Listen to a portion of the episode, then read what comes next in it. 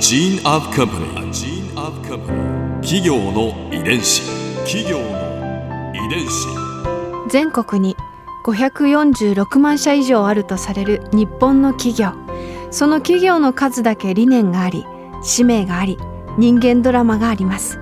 この番組ではさまざまな企業のトップや社員の方にお話を伺いながら成長する企業の DNA を解明していきます企業の遺伝子ナビゲーターは私千葉なクララとクオン株式会社代表の武田隆さんです。武田隆です。よろしくお願いします。本日は株式会社高政代表取締役社長高橋正樹さんをお迎えしております。よろしくお願いいたします。よろしくお願いします。今回は高政のこれからについて伺います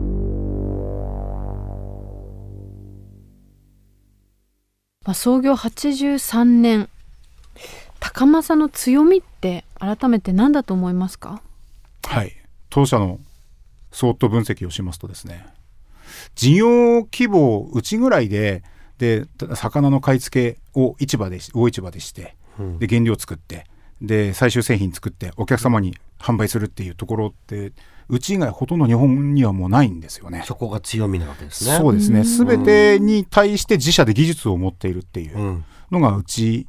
のその強みというか。で、とにかくずっと80年以上魚と向き合ってでその魚を使って地元の良さを伝えて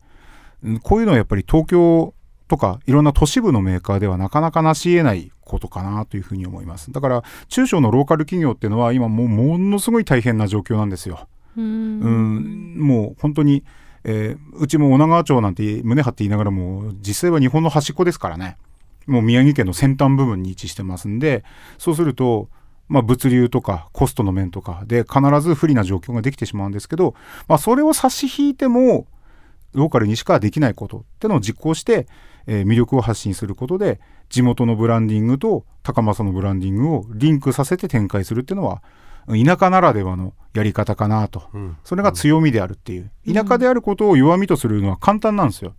うん、うん、でも、えー、その中でそれを凌駕するほどの強みを持つっていうのはえー、日本各地どこでも本来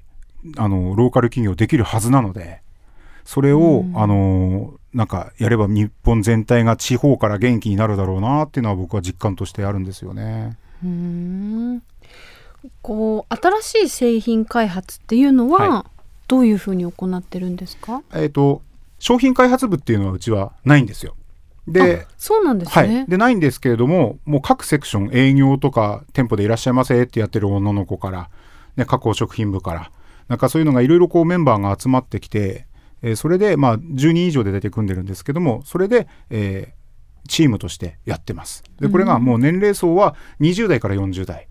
の、いわゆるその若手と呼ばれるところででそのチーム自体は僕の社長直轄で、えー、運営していきます。でこれ実は理由ありまして、うん。僕が、なんでうちの会社のこのメインの顧客って50歳から70歳なんだろうってずっと思ってたんですよ。うんうんうんうんなんで若い人食ってくんねんかなってずっと思ってたんですけど考えた結果導き出したのが実はうちの高政の経営陣意思決定層ですよね。それが50代から70代なんですよ。うん、それじゃねえかなっていう。つつまりその商品がローンチされる。それにあたって意思決定を下した人たちは同じ年代で同じ性別まあ男性ですよね。で同じ程度の収入があって同じような環境でずっと育ってきたと。いう人たちが5を出してるってことはそこにその共感する層が買うんだろうなという。つまり高政のその弱点というかは意思決定が全てその単一の価値観モノカルチャーで決められてたっていうのが恐ろしいと感じました。僕は。なので、えー、モノカルチャーから、えー、単一の価値観からマルチカルチャー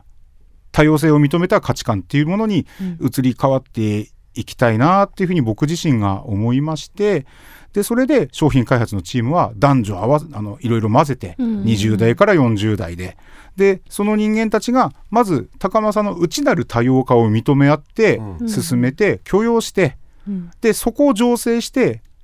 外の多様化に対応力をこうつけていくっていう、でそれが一番出やすいのって商品開発力なんですよ。あの会社としてこういう商品出ましたよっていうの高政らしくないよねと言われようがそれが通常の今までのなんかこうなんで高級感があって、ね、技術に裏打ちされた。一方で遊びもありますよと、お土産にこんなのどうですか、うん、お子さん受けしますよとか。ママ世代も当然開発メンバーいますんでなんかそういうことをこう自己実現の場っていうところとしてもやっぱ社内でも注目されてまして、まあ、結構この開発を通して雰囲気明るくなったりあとはそのいろんなことを勉強するんで人材育成の場にもなったり、うん、我々としては商品開発以外にもものすごくなんか役に立ってるなと思いますね。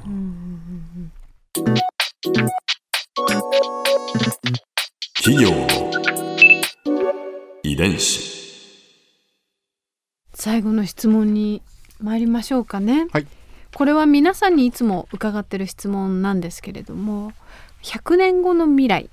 高政はどんな会社になっていると思いますか？またはどんな会社になっていてほしいですか？うん。まあ食べ物ってこの先も100年なくならないんですよね。みんな食べなきゃ生きていけないから、うん、ただ100年ってかけがえのない命って言われながらも地球上の総人口ほぼ100年だと一周しちゃうんですよね。総特化になっちゃうっていうだから誰も生きている人間がほとんどいない、うん、人間って生まれた瞬間から死亡率100%なんですよね、うん、でそれを考えると僕も例外ではなくて死んじゃうんですよ。いなくなってしまう。ただそのもし5代目ちゃんと息子が継ぐのか誰なのか分かんないけど創業者から先代まで培った技術っていうのとまあ思想っていうのは僕は4代目として継承して僕なりの経営を果たしてこの世からこう去るんですけれどもで結局経営者個人の人格って経営全体に反映するじゃないですかあの哲学的な意味で。ででもその僕がいなくなってもその会社組織あの法人っていうのはそのまんま頑張れば永続的に存在できうるっていうところがあります。なのでちょっとその言葉の意味を変えると個人の人格個人格がなくなったとしても法人の人格である法人格っていうものが引き続きふるさとを愛してくれて、うん、で技術を追い求め続けてでそれで誰かを幸せにしてほしいっていう。僕の人生のテーマっていうのが生きている間にどれだけの最大多数の最大幸福を実現してこの世から消えるかっていうのが僕のテーマなのでそれをその思いをこう引き継いで誰かを幸せにする。胴長の恩返し忘れない。そういう企業であってほしいなというふうに思います。うん。グッとくるお言葉でしたね。ここで Clara's Viewpoint。今回高橋社長のお話の中で私が印象に残ったのはいやこれまでその4週を通してずっとやっぱり感じてきたことなんですが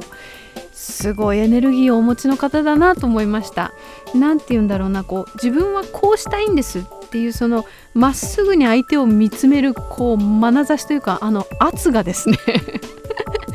ぐさっと届くんでしょうね。こういろんな人をこう動かして多分社長の周りでは物事がいろんな風にこう目まぐるしく動いていてエネルギーの渦になる方なんだなというふうに思いました。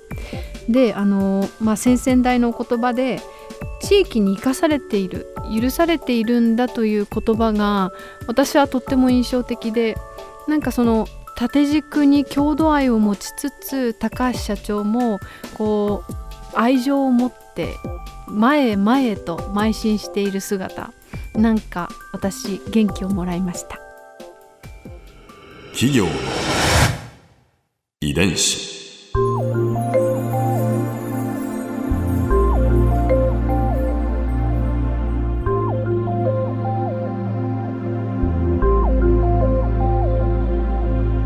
この番組はポッドキャストのほかスマートフォンタブレット向けアプリ JFN パークでも聞くことができます。お使いのアプリストアからダウンロードして企業の遺伝子のページにアクセスしてみてください。それでは来週もまたお会いしましょう。企業の遺伝子ナビゲーターは私千葉なクララとクオン株式会社代表の武田隆でした。